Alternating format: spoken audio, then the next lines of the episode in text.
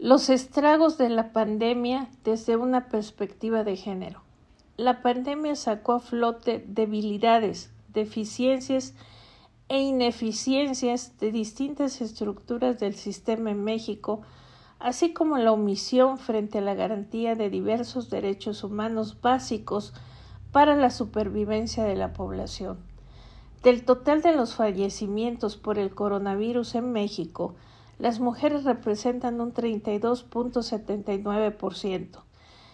Si bien cada vida es importante, ser mujer en sí no es un factor de riesgo para morir por el virus, pero sí lo es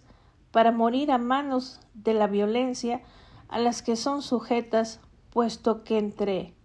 ellas ya estaban siendo asesinadas sistemáticamente desde antes. La primera recomendación de las autoridades fue quédate en casa, sometiendo a las mujeres de cualquier edad y de cualquier etapa de su vida, niñez, adolescencia, edad adulta, vejez, a un riesgo latente de aceptar todo tipo de violencias normalizadas por la dominación y desigualdad aceptada social y culturalmente, lo que incluye desaprobación, afectación de la autoestima, humillaciones, amenazas de todo tipo, control y vigilancia constante, celos, golpes, vejaciones, violencia sexual y, feminicidio. Además, hay que señalar que al ponderar la atención del sector salud a los pacientes del COVID, se, se desatendió la atención y suministro de todo lo referente a la salud sexual y reproductiva de las mujeres. Por tanto, la casa, que la mayoría de las veces no es propia, representa una cárcel para las mujeres que sufren violencia de la cual no se puede huir al no contar con otro lugar al cual acudir, primero porque no siempre se cuenta con una red de apoyo y después, en caso de tenerla, porque trasladarse representa ponerse en riesgo muchas veces porque no se cuenta con el recurso para hacerlo al depender económicamente de quien genera la violencia. No se cuenta con información sobre las instancias de apoyo o se desconfía de su eficacia.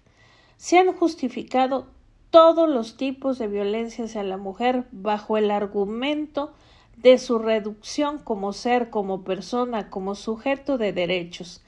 De ahí que la mujer corra riesgos en todos los espacios en los que convive con otras personas, como en la calle, en el trabajo, en la escuela y desgraciadamente de manera más recurrente cada vez en su hogar, el espacio en el que pasa la mayor parte de su tiempo. La pandemia ha agravado esa situación y aun cuando también ha fortalecido la alianza entre mujeres que a través de colectivas y organizaciones de sociedad civil feministas que no han parado de apoyar a otras mujeres con sus propios recursos, dando acompañamiento y refugio a víctimas de violencia familiar, accionando redes de apoyo y solidaridad con la intención de ser agentes de cambio ante la mirada de incredulidad de quienes dicen que la violencia ha disminuido,